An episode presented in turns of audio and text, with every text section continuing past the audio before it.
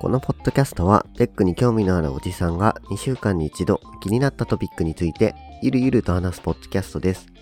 ポッドキャストの名前はカタカナでココナッツテックです。2023年4月16日収録分です。今回は収録時の都合で記事紹介のみの収録となりました。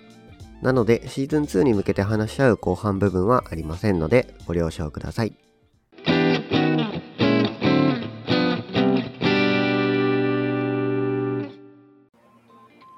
はい。じゃあ、米返しのコーナーをお開始したいと思います。はーい。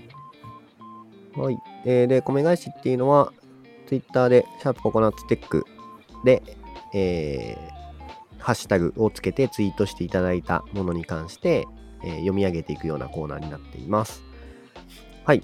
で、えっ、と、前回と同じく、前回というか、えっ、と、シャープ81かなんかの時の米返しの、えーとこと同じように、えっ、と、今朝、えーシャープ80、あ、今朝シャープ81をリリースしたのか。だから、シャープ82の米返しのところでも、えーと同じように喋っているんですけど、あの、リリースした日、だから20時間前ぐらいにリリースしたんですけど、リリースした直後にあの コメントをいただいてますので、はい、それを読み上げさせていただきます。はい、めちゃめちゃ早い。聞いてすぐツイートしていただいてる素晴らしいですね。ありがとうございます。はい。えっ、と、高見千恵さんから、えっとコメントいただいているので、えっ、と、読み上げさせていただきます。はい。えっ、と、81聞いた。現状 GitHub Actions を、えー自責テストするとき、Docker 環境を構築したり、いろいろめんどくさいことをする必要があったのが、ブラウザベースでと考えると、それはいいかも。NPM モジュールのテストで使う LANKit とかも変わってくる可能性がありますね。とコメントいただきました。ありがとうございます。ありがとうございます。はい、これはあれですね。えっと、Web コンテナの話ですね。あの、ノード環境をえブラウザー上で実行することができるようになったっていう、そのパブリックキーさんの記事であった Web コンテナですね。それについての、あの、リアクションだと思います。はい。うん。なるほどね。あの、Docker 環境とかでいろいろやるにしても、やっぱ Docker を動かすためのその環境、まあ、ローカルだったらローカルだし、でサーバーを並列で並べて、実行するっていう風になると、まあ、やっぱりそれはそれで、えー用意するのいっぱい大変だから、え1個 S3 とかに用意しといて、まあアクセスしたブラウザの中で全部バババってできるんだったら、ブラウザを、まあ、3つ開けば3つ環境が立つっていう風になりますね、うんそれでいくと確かに。うん。それだと確かにテストっていう面だとすごい楽かもしれないですね。うん、うん、うん。なんか確かに、確かにそうだなというふうになんかはい。思ってしまったねうん。そのアイデアは、なんか生まれてなかったな確かに。すごいなまあ、あの、関連したものとして、ちょっとあの用意してないんですけど、えっと、昨日か一昨日かな、ツイッターかなんかで見たんですけど、あの、ちょっと後で探して、小ノートには貼っときますが、えっと、あれ、名前が出てこない。えっと、PHP の CMS のやつ、なんだっけ？えっと、ララベル？ララベルじゃなくて、あのーあれ、ホームページを作るやつ。C、えっ、と、?CMS? やべえ、ど忘れした？うん、CMS、あの、一番有名なやつ。えっ、と、プラグインがあって、いっぱいあって。PHP のホームページ作るやつ？えーそうそうそう。あの、ワードプレスかな？あ、そうそうそう、ワードプレス、そうだ、ワードプレスが出てこなかった。はいはい。うんうん。ワードプレスが、うん。あの、WebAssembly で動くようになったものがあるんだよね。うんうん。確か、えっと、似た、そんな感じのような話をパブリックキーさんで、えっと、していて、うん、あの、だからサーバーがいらなくなる。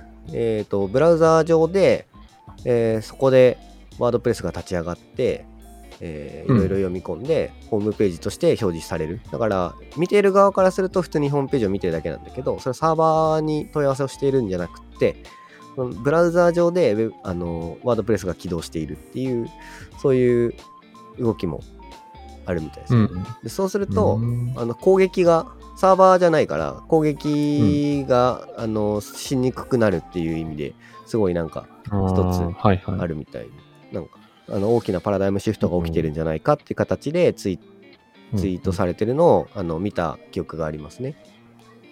ちょっと、あのガイドの記事がパッとは出てこないんですけど、うん、うん。これか。えっ、と、4月13日のパブリックキーさんの記事ですね。サーバーサイドを含むワードプレスのフルスタックを Web アセンブリー化したインブラウザーワードプレスか。っていうのを、えーと Google Chrome の開発チームが紹介したらしいですね。うんうんうん。これがなんかやっぱ、こうなってくるとかなりすごいですよね。なるほど。ブラウザで完結しますよ。か。クライアントサイドで。全部なんか本当にやってくださいみたいな 話になるのかな？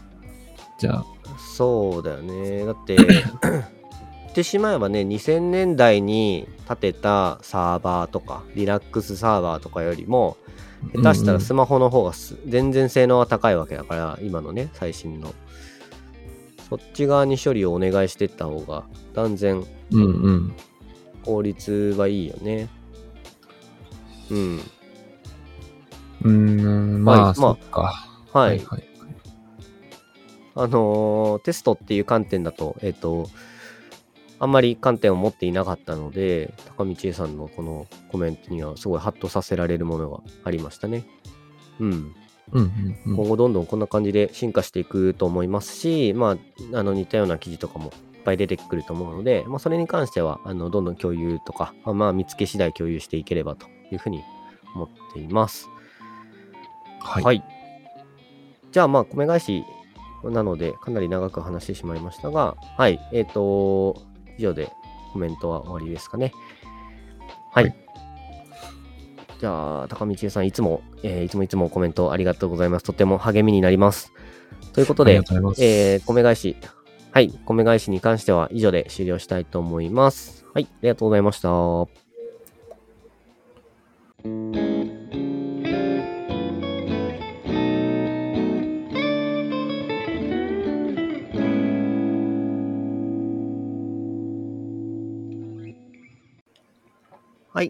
じゃあ、ココナッツテックの本編ですね。えーシャープ、これは84になるかなの収録を開始したいと思います。よろしくお願いします。はい、お願いします。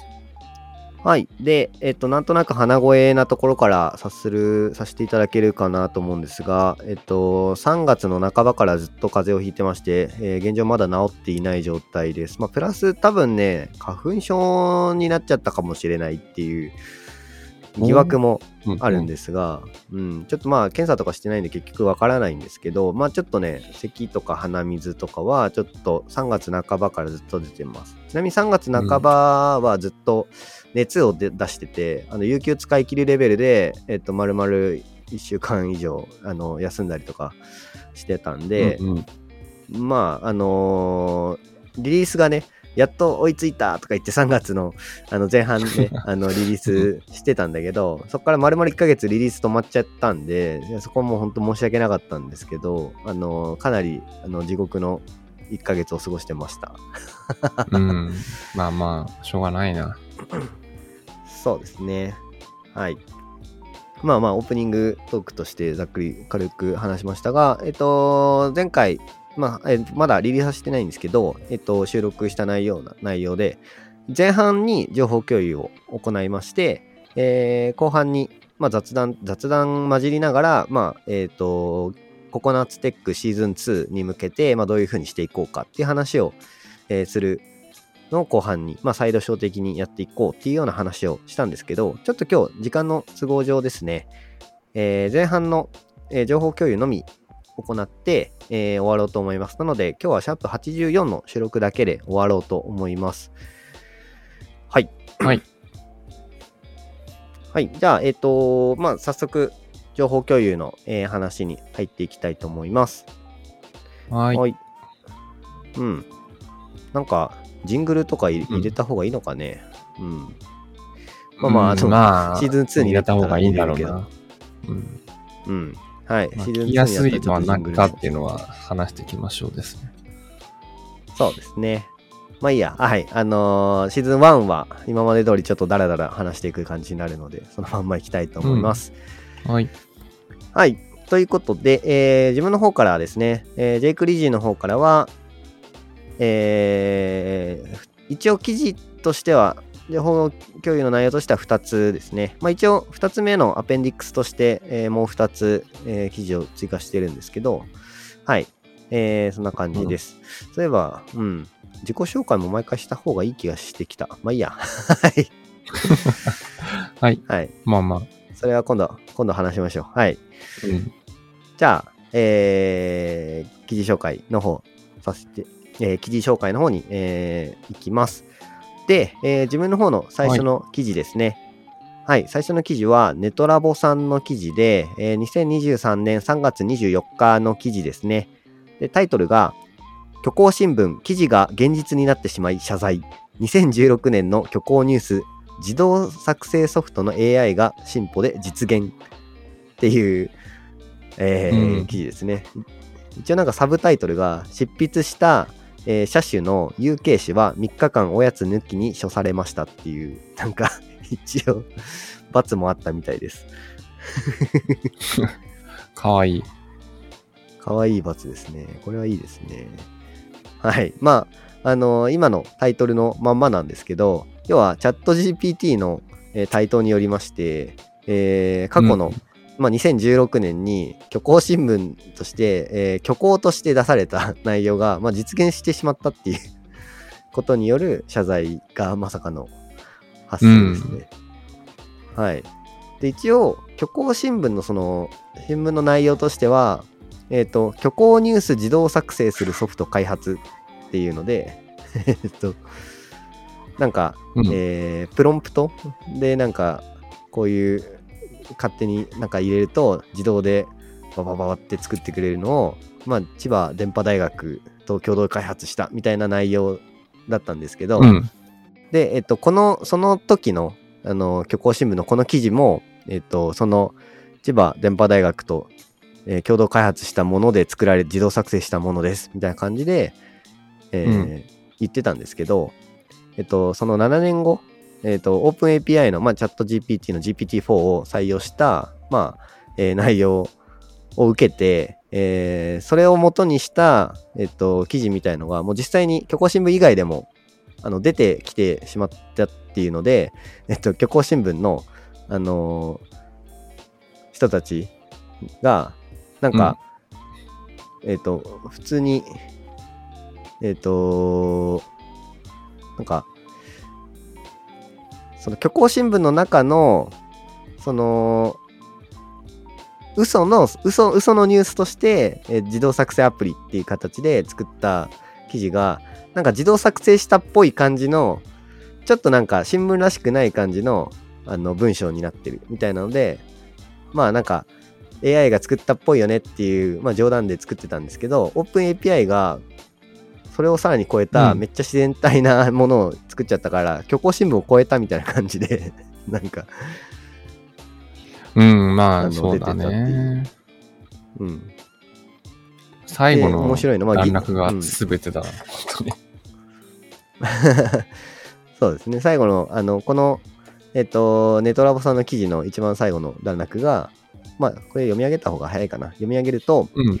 えっと、これをして、え委員会は2016年の記事の内容はほぼ実現している上に AI は3週間どころか数十秒で記事を自動作成しており誤報を超えた致命的な誤報であると判断。該当記事を執筆した有形氏に対し3日間おやつ抜き本社ビル地下3階の地下牢に3日間交流。人工知能の理解啓蒙のため Bing と共同で制作した虚構記事を SNS の同志アカウント上で配信の職分を言い渡しました。って書いてある。おやつ抜き軽いけ誤ど、報とか。誤報を超えた致命的な誤報。ね、そう、そこら辺面白いなと思って。うんな。んかね、あのーイマジネーションは実現するんだっていうのをなんかちょっと。まあ、そうだね。だね。あの、なんだ、ワンピースでもほら、ウソップが言ってる嘘は実現するって言われてるから、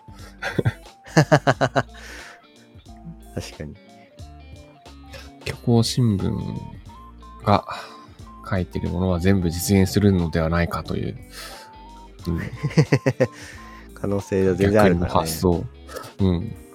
うん。なんかその、虚構新聞の周りで行くと、やっぱり、最近虚構新聞を本気にしちゃう人たちが出てきているよ、みたいな、こう、ニュースがたまに出てきて、なんかう、ん。なんかその、嘘のニュースっていうのも、難しい線引きっていうのがあるんだろうなって、めちゃくちゃ思うよね。そうだね。なんか明らかに嘘なんだけど、本当っぽい感じに言うっていうのが、いかに難しいかっていうか。にそうだね。実現しちゃうんだもんね。うん。今の技術だとね、いろいろと。なんか、はい。ね、今うん。見てると、なんだ、人気記事ランキングとか、あ実際に虚構新聞のさ見てると、目に入ってきて、うん。ああ、こういうやつだと安心できるっていうのが、あの、ツイッターのニュースで、差集でも安心、紙製ツイッター配布始まるとか、そんなわけねえじゃんって思いながら、こう、なんか、タイトルから、なんかこう、嘘なニュースでまた言ってるなって思えるものが、こう、配信されてると、そうそうみたいな、そうねなんか。、ちょっと安心するね。逆を行くそのまだ技術が追いて、追いついてないから虚構の場合はあの、うんそのうち追いついて虚構じゃなくなっちゃうけどそのうん。逆？逆を行く感じの、あの DX と真逆の方向行くような虚構だったら多分それはまあ、虚構なんだろうねうん。ね。うんまあ多分ここは虚構新聞は面白いのでたまに暇つぶしに見たりするとねなんか面白いし面白いよね。うん、これはこれでなんかビジネスチャンスが転がってたりするのかもしれないなともふと思いました、うん。そうだねこ。んだけ人気だったらなんか実現したらそれはそれでなんか需要があるかもって感じだよね。うん、はい。じゃあ、えっ、とまあ若干冗談交じりな感じの、えーうん話が今のですね。はい。じゃあ、えっ、と次の情報共有の内容になります。はい。はい。えっ、と次の情報共有に関しては、えっ、とギガジンさんの記事で、えっ、と2023年の3月20日の記事ですね。一応タイトルが、うんうん。イーロン・マスクがツイッターのコードを2023年3月31日にオープンソース化すると発表っていう記事なんですよ。はいはい。で、えっと、今日の収録、収録してるのが4月16日なので、まあもう3月31日を、えー過ぎてるので、えー続報みたいなのが、記事がありまして、まあそちらもちょっと載っけてまして、えっと、その続報の記事が、一応4月1日にギガジンさんから、えー出てて、一応タイトルが、えー、Twitter がおすすめタイムライン投稿選択アルゴリズムをオープンソース化して公開。誰でもダウンロード可能にっていう風に書いてますね。うんうんうん。はい。あのー、Twitter を、えー見ている方、まあや、やられている方はわかると思うんですけど、Twitter のその画面には、えっ、と、フォロー中とおすすめっていう2つのタイムラインが存在してまして、まあ、おすすめの方は、まあ、フォローつフォロー中じゃないユーザーと、えーあフォロー、フォロー中のユーザーとフォローしていないユーザーの投稿が、まあ、混ざった形で、まあ、表示されるような感じですね。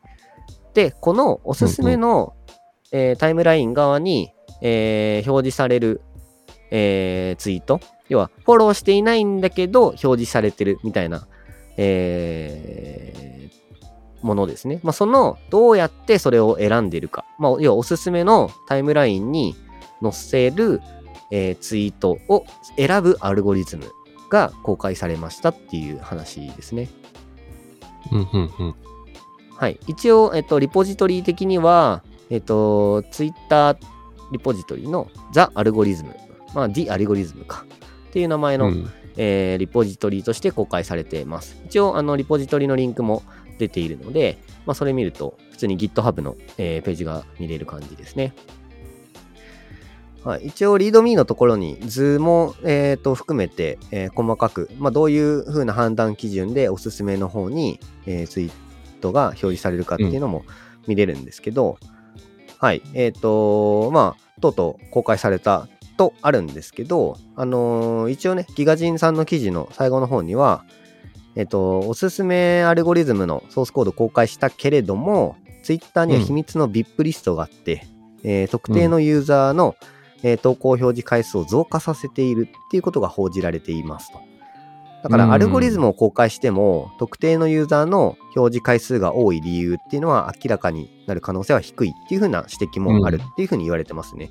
一応その関連記事として、まあ、バイデン大統領とか、えートランプ大統領みたいな VIP ユーザーのツイートの表示が、えーまあ普通の他のユーザーよりも明らかに多いみたいな、えーことが、えーうんうんうん一応関連記事として載っけられていましたね。はい。まああのうんツイッターのオープンソース化っていうものについて、まあ、えー一歩目が踏み出されたんだなっていうところで、えっ、と、特に、あのーリポジトリ深く読んだわけでもないので、えっ、と、アルゴリズム詳しくちゃんと理解したわけでもないんですけど、まあ面白そうだなと思ったので、えー見てみましたっていう感じですね。なので、あの、共有に留める感じですけど、まあまあ、あの、一周がすでに126上がってまして、プルリクも189個あるので、まあ、やば。すうん。あのーやっぱ興味関心はすごい強いんだなっていう。あのースターももう 55K ついてるし、えー 11.4K のフォークされてるので、まあなんかもっといい方向に動くのかなっていうふうにもちょっと思ったりします。まあプラスして、うんあのーソースコードの55.5%がスカラで書かれているので、まあツイッターはスカラなんだっていうのを改めてなんかこう、納得したというか、ああ。なるほど。へーって感じで、はい、見てます。なんかスカラだけじゃないような感じもするけどね。あ、あのそうですね。スカ、スカ割が合見てると55%だけど、うん。Java が28%。まあ、なので、一応スカラと Java 合わせて、えっ、と、な83%、3.5%はスカラと Java で作られてるんですけど、それ以外にも一応 Python が4.4%だったり、C シャープ、C++ が2.3%だったりっていう形。あと、スター、スターラークっていうのが6.4%入ってますね。スターラークっていうのはちょっと自分よく分かってないけど。全然知らないやつだって思って。だから、そっか、スカラと Java は まあ、一緒として考え、まあなんかライブラリとかで Java が入ってんのかなとか、それぐらいなんだろうなとして、他のやつはなんかうんどういう風に使って入ってきてるのかなとか、なんかパッと見ちょっと思うね。そうですね。まあなんか、うん、バッチ処理とかなんか別の処理で使われてる可能性はあるんですけどね。ちょっとまあ詳しくは読んでないので、あの当然よくわからないんですけど、まあオープンソースになってますし、あのオープンソース化するにあたって多分、えっと、ドキュメントというか、えーそちらもかなり、えーちゃんと調整というかしているはずうん。なので、あの普通のね、うんうんオープンソースとかだと、まあ、スカラドック、Java ドック、えーみたいなドキュメントって整備してないとね、ね。はい、いけないので、多分その整備に結構時間かけたんじゃないかなと思うで、うんなんか、うん、そういった意味で、あのー見やすくなってる可能性はあるんですけど、ディレクトリ構成が結構独特なので、なんか今、ちらっと見てるけど、どこに何があるかっていうのはちょっと難しいかもしれないなっていうのは思いましたね。うん。うん。そうだね。パッと見だとちょっと、うん。うん。まあ、わかりそうでわからん。独特だよね。うん。ね、一番上にメインっていうのがあるから、それがメインかなとか思いつつ、ソースっていうのもあるから、うーん、そう、そうですか。うん。まあ、その二つ見ていけばなんか大体いいんだろうけど。うん。グラフフィーチャーサービスとかな？サービスがさ、ユユーザーシグナルサービスとか、なんかサービスはさ、そのルートディレクトリのところに、ルートにあるっていうのはなんかすごい違和感が強いんですけど、まあまあそんなもんなんまあサービスって何をを指してるかによる気がするけどね。多分その、サービス層とかビジネスロジック書きますとかいうものじゃないんじゃないか？うん。その、わかんないけどね。一般的な、うん。はい。こうサービス、プログラムにあるサービスっていうと、そのあたりが書いてあるというよりは、なんか、全然違うものが書かれてる気がする。うん、確かに。なんかそのディレクトリ入ると、そのディレクトリの中にある readme にちゃんといろいろ書いてあるので、うん。うん、そこがやっぱ見るべきところなのかな。はい。まあ一応ね細かく、あの、readme はしっかり書かれているので、あのーもし興味ある方は読んでいただければっていう感じですかね。はい。はい。うん。はい。じゃあ、まあ、あんまり長く話してもしょうがないので、えっ、と、まあ、自分の情報共有としては、えーこの2つになります。はい。じゃあ、えー、トーマさんのはい。記事紹介お願いします。はい。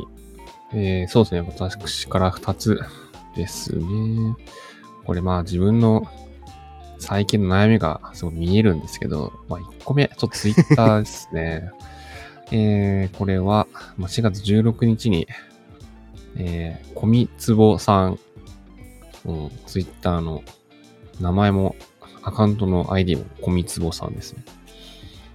うん、って方の、えー、ツイート、およびそのツイートにぶら下がってるもの、全部、ちょっと、ああ、あるあるって思っていたので、ちょっと共有がてらと。まあ、はい。これちょっと全部ささって読んでいくと、読んでいこうかなと思うんですけど、うん。えー、まず、はい、読んでいくと、仕事をする際に、ゴールまで全部見えていないと不安だとか、周りに指示を出せない、お願いができないリーダー、あ、できない人がリーダーをやると、その人の調べられていけるとなる範囲までが、その人がドライブできる最大量になるんだよね。リーダーとして全くスケールしない。うん。で、次。それ以上はもうやりたくない人はそれでいいんだけど、ある程度の規模のリーダー、アーキテクトや今後はマネジメントも目指していきたいとなると、どうしてもある程度の人員を見ていく必要が出てくる。そうすると、表の人はこの壁に必ずと言っていいほどぶち当たる。次。会社とか評価って基本大きな成果を出したかどうかで決まっていくので、リーダーやアーキテクトやマネージャーの役割になると、多くの人をマネージしたり、巻き込んで成果を出していく必要が出てくる。でもこの自分で裏が取れていないと動けない人ってこの段階になると自身がボトルネックになるんだよね。次。要はこの壁にぶち当たってる人はリーダーとかやってるんだけど、実際は自分のメンバーに対し自身が分かっていることを指示したら実行してくれるという点では信用しているけれども、自身が見えてない、分からない点を異常できるほどは信頼していない。要は指示者と作業者の関係を作れるけど、チームは作れない。次。リーダーはマネジメント、リーダーやマネジメントに求められることは、全容が完全理解できていなくても、あとは周りを信頼して彼らの出てくる結果をまとめて自身一人ではやりきれない大きなゴールを達成するというところなんだよね。要は自分がわからない不安な状態の案件をメンバーを異常できるほど信頼できるかが重要になる。次。これができるかどうかが大きな今後の分水嶺になるわけだけど、生地自身の腕力があった人は、この部分がとても難しい。腕力がある人はこの立場になると、自分の寝食の時間も削って完全理解をしようとする。それは自身のキャパを超えるまで続く。要は指示者と作業者の関係のまま全てを乗り切ろうとする。次。その結果、体調を崩したりメンタルやってしまったりする。でも、そこから信頼して異常へは進めない。周りを信頼していないわけではない。自分が理解できていないことを周りに頼むのは無責任だから。という実際は自分、自自分のチームメンバーは庇護する対象であって一緒に苦難を乗り越えるメンバーとして見ていない。次。どんな言葉をつなげても結局自身のミッションを達成するところに対して身を任せることはできないと言っているわけで、これはとても悲しい話だよね。結果、チームとして結果が出なかったら、チームのメンバーの価値を既存することになるという点へも意識がいかない。要はリーダーなのにリーダーという担当者になっている。次。リーダーとしてステップアップし仕事もスケールしていくには、このメンバーが非護対象なのか、一緒に問題を乗り切れ、乗り越えていく仲間なのかという意識の変化ができるかどうかが結局重要。なので、この手のジレンマで悩んでいるリーダーは、ぜひこの壁を越えてチームを作れる人になってほしいとしみじみ思います。次。そして、もしリーダーがメンバーに抽象度の高い依頼をしてきたとしても、それは手を抜いているわけではなく、リーダーがリーダーとしてその人を信頼し始めたという意思表示でもあるので、丸投げとか考えずチームになれるようにお互い歩み寄れるのが本当素晴らしいと思います。そういうチーム増やしたいよね。はい、以上です。まあ、この通りです。うん、うーん、素晴らしいですねそうだなって思って。うん。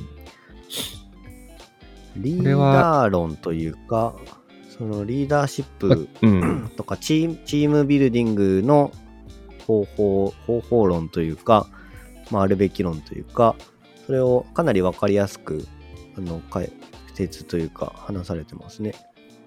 うん。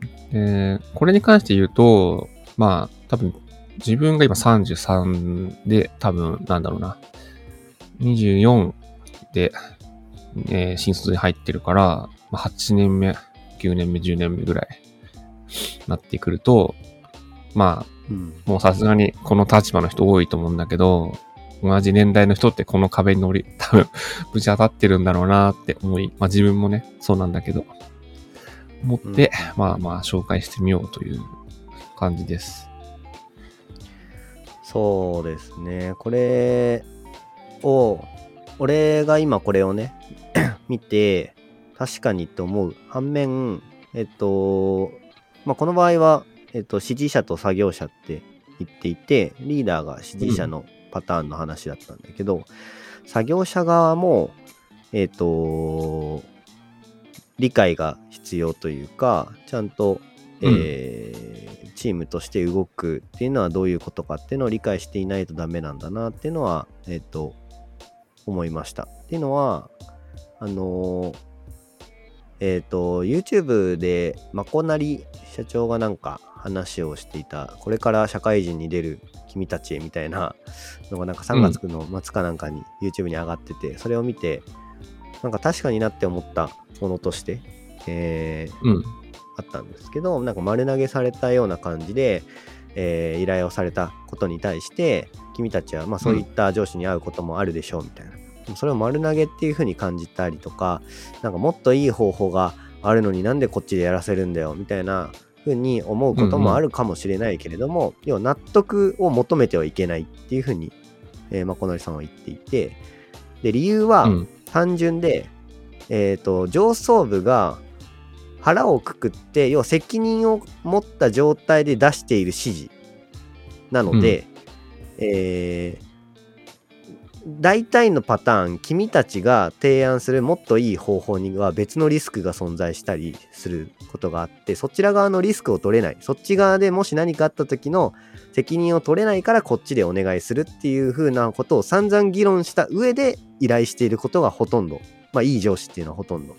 つまり、うん。うんえっ、と、君たちがふと思ったことはすでに議論されているはずだっていう風な感じで話していて、で、君たちが納得できないっていう形で仕事をしない。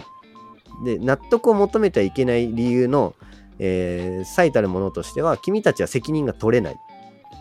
責任が取れるんだったら納得をするまで考えるのはありだけど、責任が取れないのであれば納得を求めてはいけないっていう風な感じで話してましたね。うんなんかそこら辺がなんかこう、あーっていう風に思った点かな。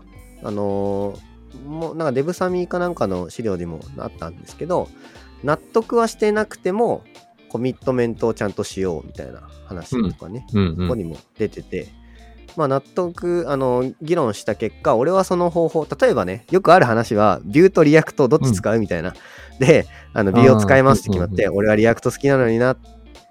でもまあ決まったんなら、従うよ。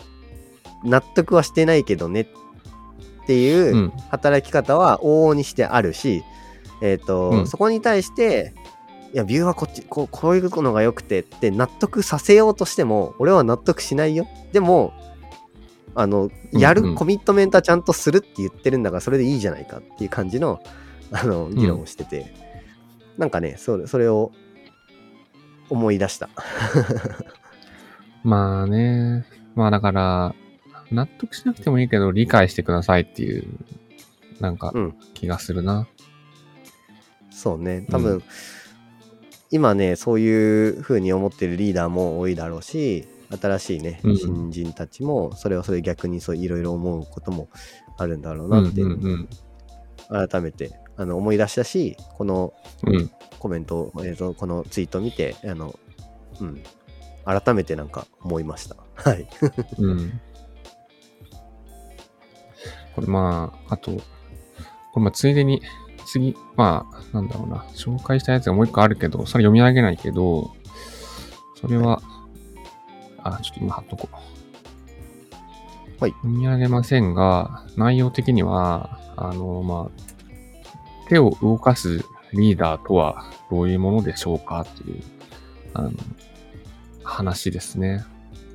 っていうのをちょっと、これもね、結構同じような内容の話で、なんか納得、納得って今言うとちょっとあれだけど、まあ関心できるような記事なので、これもおすすめ。まあ、リーダーが手を動かすってことは何でしょうかねっていう話をちょっと喋っていると。はいはいはい。同じ方ですね。えっ、と、そうそう小道坊さん同じ方でね小道坊さんが、うんはい。同じようにスレッドを立ててバーって書かれてますね。うん。うん。すごい。この方ちょっとフォローしとこう。まあ2時のパパらしいんで、なんかその点も、うん、ちょっとあ見習うところがあるかもしれないという。あ、なるほどなるほどですね。はい。うん。すごいはい面白いですね。はい。ありがとうございます。はい。次。次の記事。はい。はいこれは、えー、M3 テックブログの3月31日の記事です。えーはい小さく始める。M3 でアジャイルにオンボーディングプログラムを作った話。はい。うんこれはね、なんでしょうね。まあ、小さく始めるって、どういうことでしたっけ？みたいな話で、なんかうまくいきましたっていう、あの、の紹介してる記事なんだけど、うん。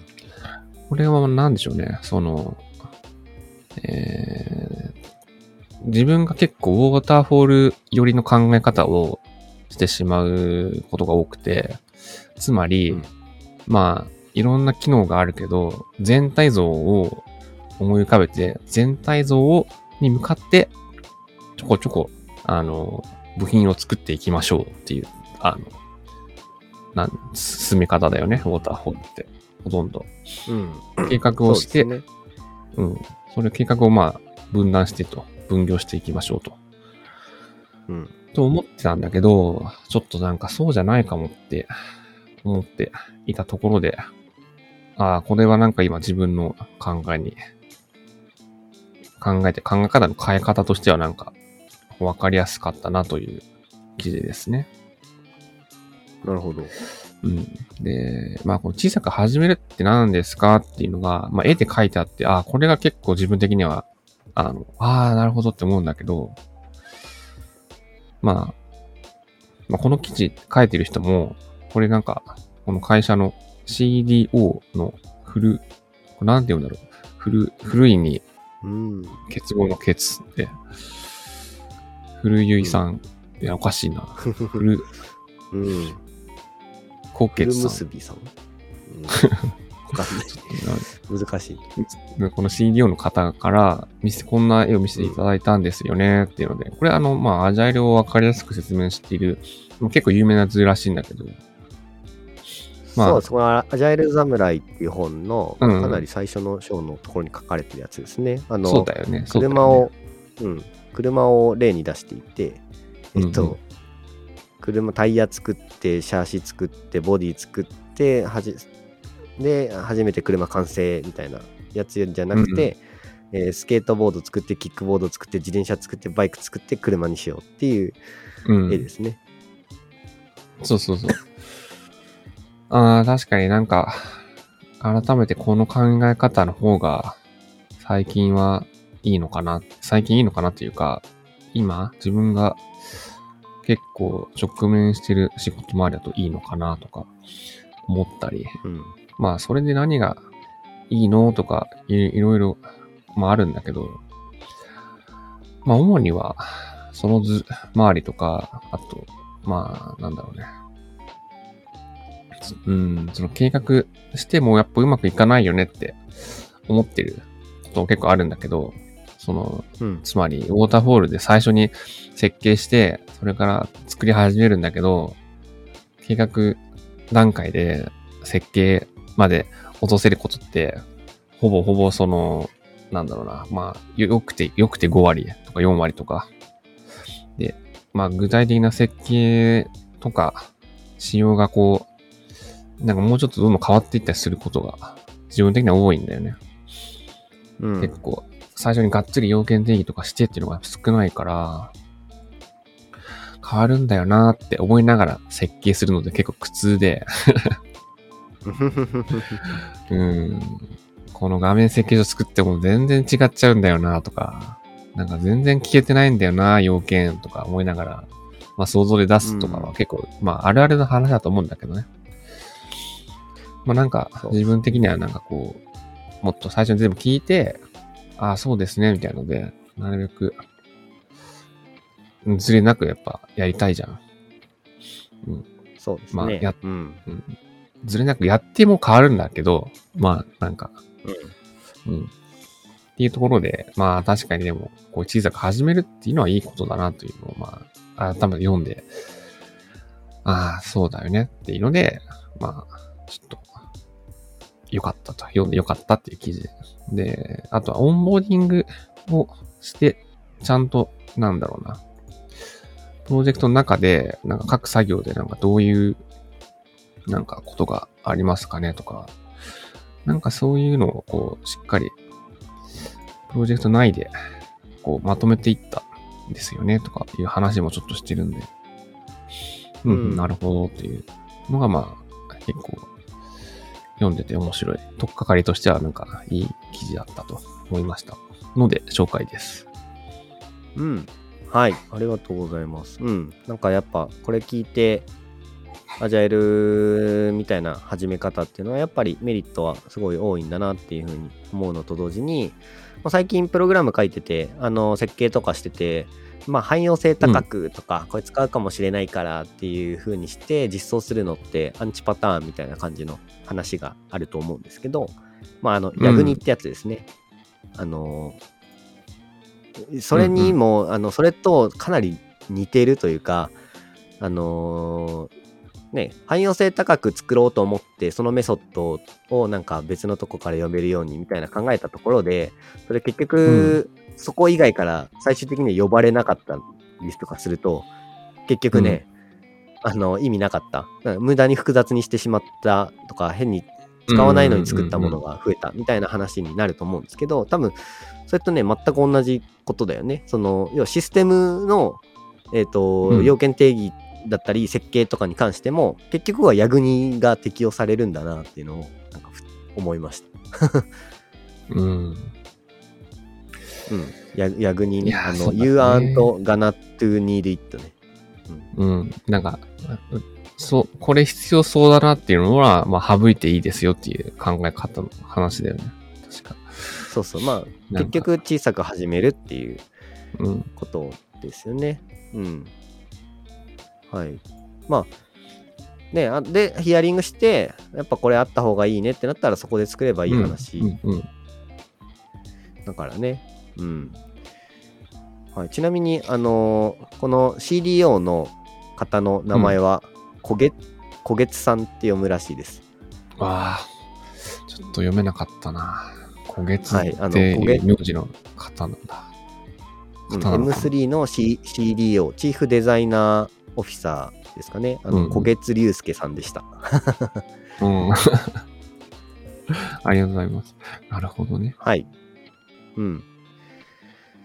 いやー、まさに今、俺が、俺もこれぶち当たってて、まあ、設計みたいないろいろ考えたんですけど、あの考えてるんですけど、汎用性高くってやると、無駄に考慮事項がいっぱい増えてて、あの作るものもなんか巨大になっていってうーんなんかしっくりこないなっていう感じがずっとしててけんあの検証しなきゃいけないことも増えたりとかうーんうん。みたいな感じ。メンテナンス性も下がるしなみたいな思ってなんか一回寝て起きたら、うん。なんかもっと結局最終的に何ができればいいんだっけっていうことを考えたらうん。別にいらない機能が多かったなって思って心折れながら自分が追加してった機能をガツガツ削ってった結果めっちゃシンプルになるっていううん。まあ、それでいいんですよ、多分。うんいやほんとそれでいいんだなっていうふうに思ったので、はいだってね、そことコードの綺麗さとか保守性とかあんま、うんまあ、そこまで関連しないもんね。うん。そうそう。なてか、その、作るものが少ないから、結果保守が楽になって、えっと、コードも少ないから、あのー、見通しが良くて、あのー、綺麗に作ろうと思ってなくても、まあ、綺麗になるんだよね、多分ね。ああ、責務範囲が狭くなっていくから、結果いいんだろうね。そうそうそうそう。うん。結果、良くなる感じよ。多分。あの、まだ作ってないんですけど、はい。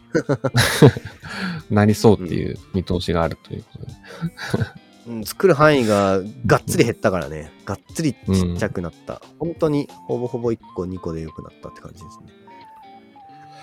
いや、いいなちょっと、自分のプロジェクトにも、なんか、そういうの気気をつけるようにしないとなって、なんか思ってきたな、今。そうですね。まあ、まあよく言われてることなのでね、まあなんか、うちでは合わないよではなくて、とりあえずやってみるっていうのも一つ、あのーうんうん提案できればね。で、それに乗ってくれる人がいるんだったら一番いいよね。協力的な仲間がいるかどうかっていうのはかなり大きい気がしますね。うんうんうん。うん。はい。てなはいと。ころで、まあ時間的にもぼちぼち、はい、あの、うん終わりかな。はい。じゃあ、大丈夫ですかね。うん。うんはい。ということで、えっ、と、今回は、えっ、と、アフターショーというか、えーシーズン2に向けてっていう形で、後半いつも撮る予定だったんですけど、まあ、後半撮らずに、えーシャープ84のみの収録で終わろうと思います。はい。では、はいえーココナッツテックのシャープ84は以上で収録終わりたいと思います。ありがとうございました。はい、ありがとうございました。